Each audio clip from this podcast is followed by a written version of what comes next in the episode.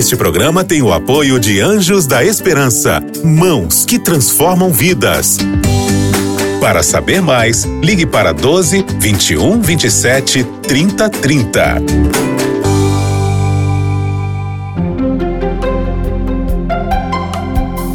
Lições da Bíblia. Começa agora o programa Lições da Bíblia, o seu programa semanal de estudo profundo da Palavra de Deus. Ao longo de toda esta temporada abençoada, estudamos o tema da aliança. Já estamos no tema 12 e hoje vamos falar sobre a fé na aliança. Qual é a parte humana nesse processo de relacionamento com Deus? Exercer fé nas promessas que ele fez para todos nós. Então, está no ar Lições da Bíblia, o seu programa de estudo profundo da palavra de Deus. E mais uma vez quero apresentar para os nossos amigos que nos acompanham aqui os nossos convidados. Pastor André Vasconcelos, editor da Casa Publicadora Brasileira, seja bem-vindo, meu amigo, mais uma vez.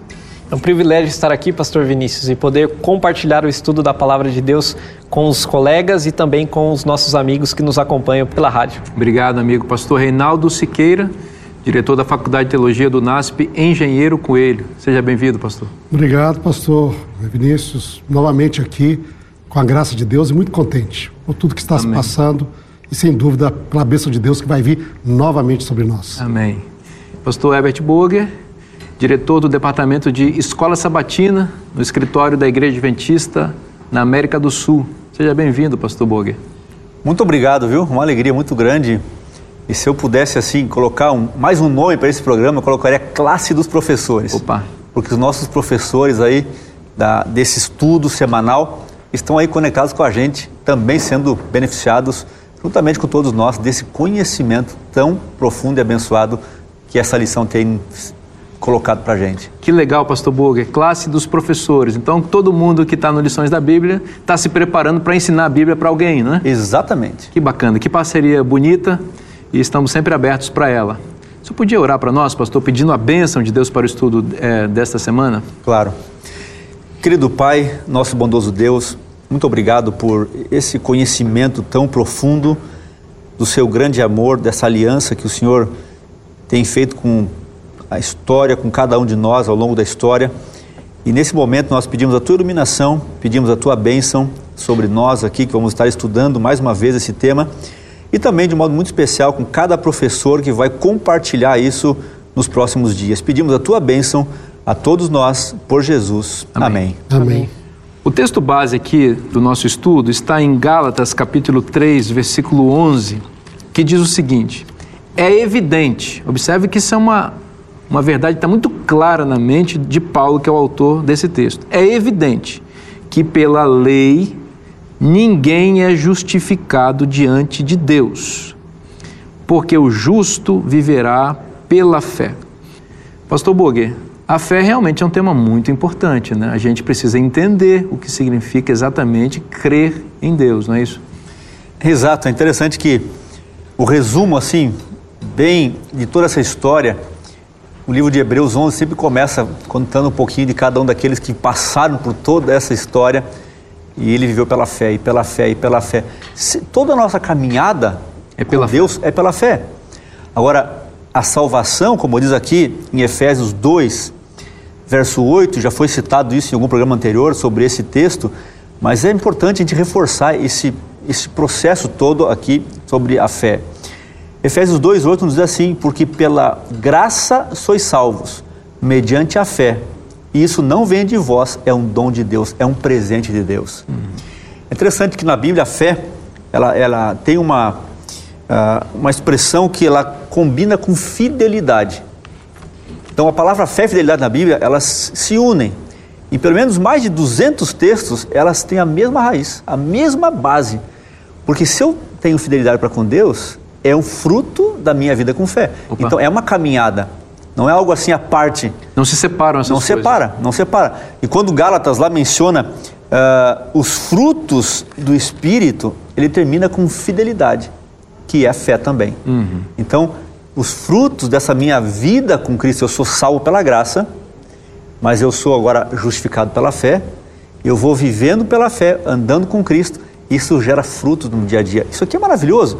E é interessante que quando Paulo ele coloca isso aqui também, uh, em Gálatas 6 e o verso 14, ele diz assim: Mas longe esteja de mim gloriar-me senão na cruz do nosso Senhor Jesus Cristo, pela qual o mundo está crucificado para mim e eu para o mundo. Olha o foco dele. Eu estou crucificado, então já não sou eu quem vivo, mas é Cristo que vive em mim. Então a pergunta de um milhão de dólares é: como eu posso ter fé? Porque eu não nasço naturalmente com fé. Nem Abraão, que foi o pai da fé, tinha esse dom inato dele. A fé, conforme você disse e leu aqui, vem de Deus. Mas qual é a estrada para chegar até lá? Existe um texto na Bíblia que o apóstolo Paulo dá um caminho assim bastante fácil. Romanos capítulo 10, 17. E a fé vem pelo ouvir e ouvir e ouvir da palavra de Deus. Ouvir a palavra de Deus produz fé. E a fé é essa chave que abre os celeiros de Deus do qual caem as imensas riquezas da graça. Então nós precisamos urgentemente da fé. Então, se a gente fizesse um caminho, tem aqui a salvação no final. Antes da salvação, tem a fé. Mas antes da fé, tem a palavra. Então eu preciso passar pela palavra de Deus que produz fé e a fé me instrumentaliza, me instrumentaliza para receber um a salvação. Um detalhezinho interessante aqui, nessa caminhada de fé, em Hebreus 11, uhum. no verso 6, olha só. De fato, sem fé é impossível agradar a Deus, porquanto é necessário que aquele que se aproxima de Deus creia que Ele existe e que se torna galardoador dos que o buscam. Ou seja, é impossível eu agradar a Deus sem fé. Impossível. Não existe caminhada sem fé. Mas tem uma recompensa tem uma recompensa, ele vai dar um galardão para aqueles que se aproximarem de Deus, que é o objetivo da aliança, do tema todo que nós estamos estudando esse trimestre, que é o relacionamento com Deus, é aproximar dele com fé, porque sem isso é impossível agradar a Deus, que é a nossa adoração Exatamente. para com esse Deus maravilhoso. Exatamente. É interessante também que nessa perspectiva, né, um elemento que entra junto para produzir a fé é o Espírito Santo porque ele vem, nos convence do Exato. pecado, convence da justiça. Não é? Ele que vai motivar através da palavra de Deus. Ele não vem assim e dá um sonho, um negócio independente. Não, ele trabalha através da palavra de Deus. Exato. A palavra pregada, a palavra lida, a palavra escutada, estudada, não é? O Espírito Santo vai trabalhando ali, vai produzindo esse elemento da fé. Agora eu me lembro que ainda tinha acabado de conhecer o Evangelho, não é? E e lendo, é, nós temos sempre mencionado aqui os escritos de Ellen White, não é? Uhum. essa autora americana que realmente, é, na minha experiência, tem sido uma benção. E ela, num livro, um pequeno livreto chamado Caminho a Cristo, ela define o que é a fé. E isso era uma coisa que eu lutava, assim, que, mas o que, que é fé no final? O que, que é fé? Não é? A gente pensava, é, fé é crer, não é? Mas, ah, mas é crer, é mais do que crer, o que, que é? Aí ela tem uma passagem no, no, no Caminho à Cristo que diz: fé não é crença, não é simplesmente crer. Por quê? Porque até os demônios creem uhum. uhum. e estremecem. Uhum. Não tem nenhum demônio ateu. Todo demônio acredita que Deus existe. Não existe nenhum demônio evolucionista. Todo demônio sabe que Deus é criador. Hein? Não tem nenhum demônio que não sabe que Jesus é o Senhor. Quem? Eles sabem, eles até falaram, sabemos quem tu és, o santo de Deus. Não é? Exatamente. Agora, qual por que, que eles creem, mas eles não têm fé? Ela diz, não, por quê? Porque fé não é só crer. Ela diz assim, fé é crer e se submeter. Opa, boa. Olha só, então ele diz, o passo da fé, você acredita e você se submete a Deus. Nenhum demônio se submete a Deus, no sentido de eu quero fazer a tua vontade, Senhor. Eles, se eles têm de fazer a vontade de Deus, é meio obrigado. Eles se rebelam em vez de. Se rebelam, rebelaram contra é. Deus. É? Então, a fé é isso. O indivíduo que diz, ah, eu creio em Deus, mas não quer se submeter a Deus, seguir aquilo que Deus orienta na Sua palavra, aceitar o Senhor Jesus como Senhor da sua vida e tudo as instruções. Então, isso não é fé. Né? Isso pode ser convicção às vezes, mas que não resulta na submissão a Deus, não é fé. Hein? Fé é crer e submeter. É aceitar o Senhor como Salvador e Senhor. Portanto, o que Ele fala, eu aceito e deixo pelo poder do Espírito Santo que Ele possa atuar isso na minha vida, produzindo os frutos, né, como foi apresentado aqui. É interessante porque o autor de Hebreus é, também tem uma definição clássica de fé. A fé é a certeza das coisas que se esperam. Uhum. E ao longo de todo aquele capítulo, chamado de Galeria da Fé, ele exemplifica esse conceito. E aí ele vai listar ali personagens que fizeram coisas pela fé. Pela fé, Abraão saiu. Pela fé, Abraão ofereceu.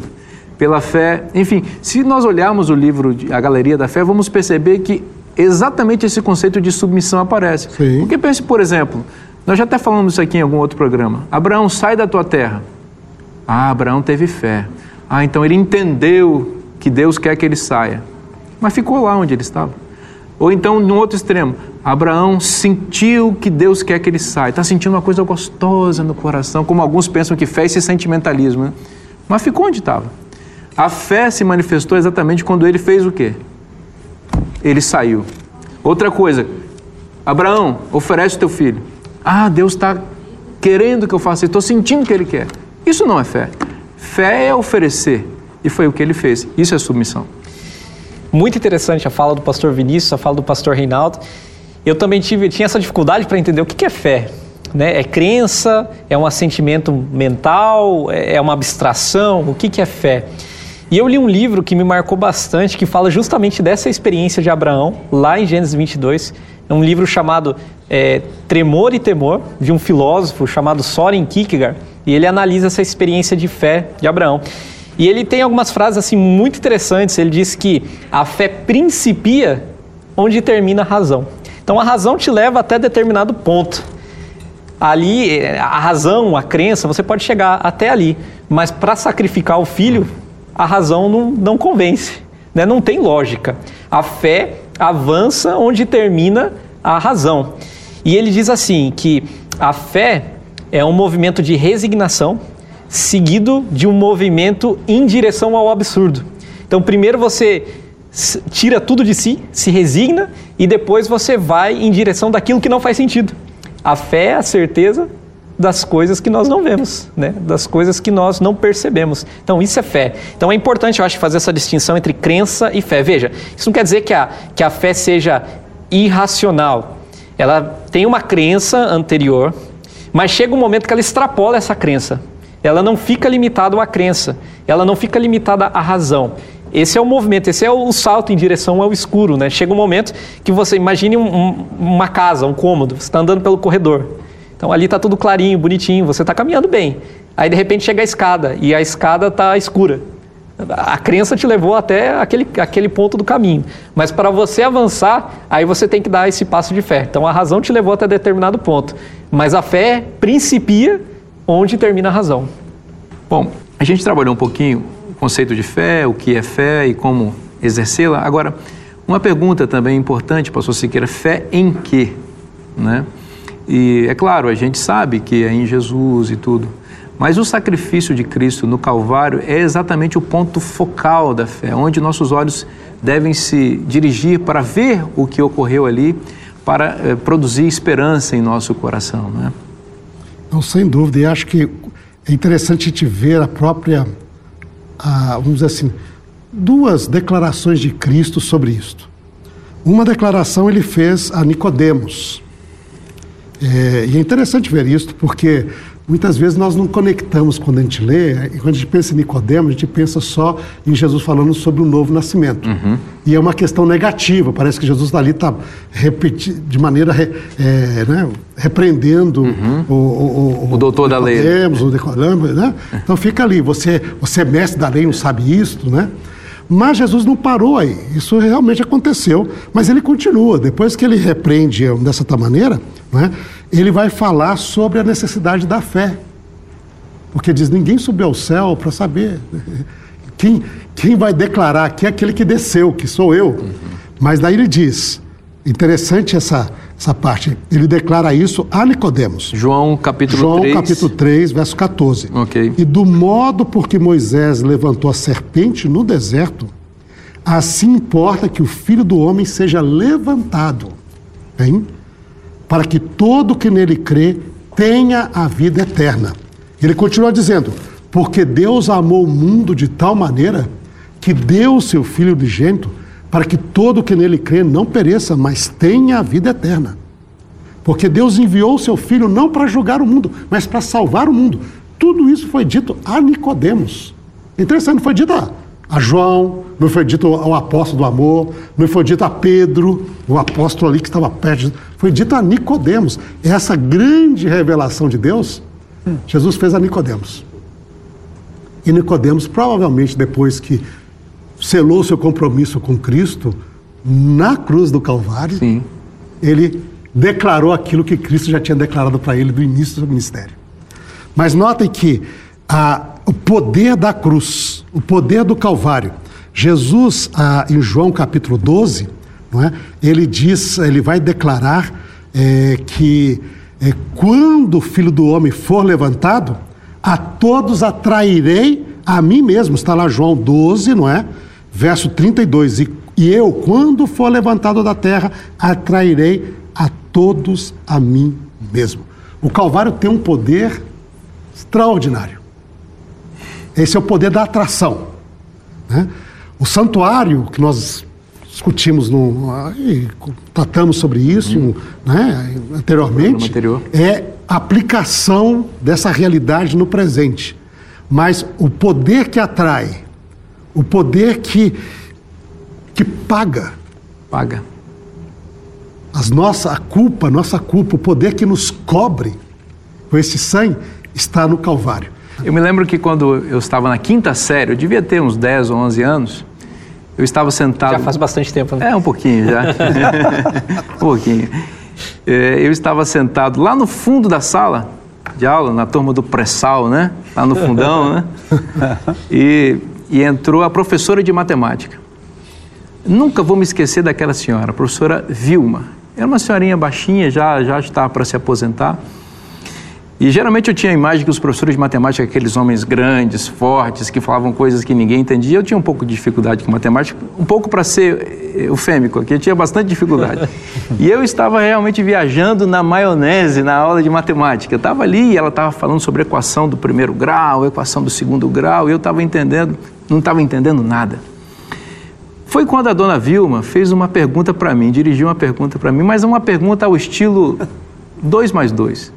Qualquer pessoa poderia responder aquela pergunta. E como ela se dirigiu para mim e perguntou alguma coisa muito fácil, eu respondi com entusiasmo. 2 mais 2, exemplo aqui, é 4.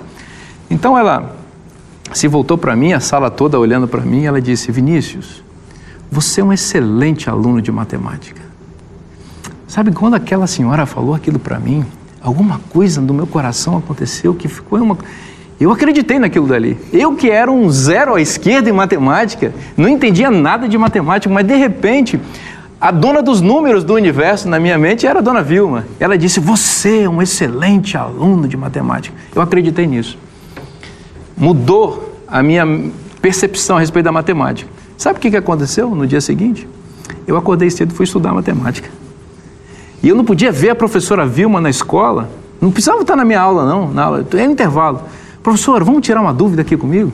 E eu que só tirava nota baixa em matemática, de fato, naquele ano, fui o melhor aluno de matemática daquela turma. É verdade que depois eu apostatei da matemática, né? Mas naquele ano eu entendi o que significa uma declaração, entre aspas, de justiça. Você é um excelente aluno de matemática. Aquela declaração não ficou só nas minhas emoções, não ficou só nas minhas emoções. Ela me levou a acreditar de tal maneira que eu fui agir como um excelente aluno de matemática age. E como é que age um aluno excelente de matemática? Ele estuda matemática, ele ama matemática, ele fica sempre perto do professor de matemática. Então, eu creio que a fé é mais ou menos isso, nesse exemplo bastante simples aqui.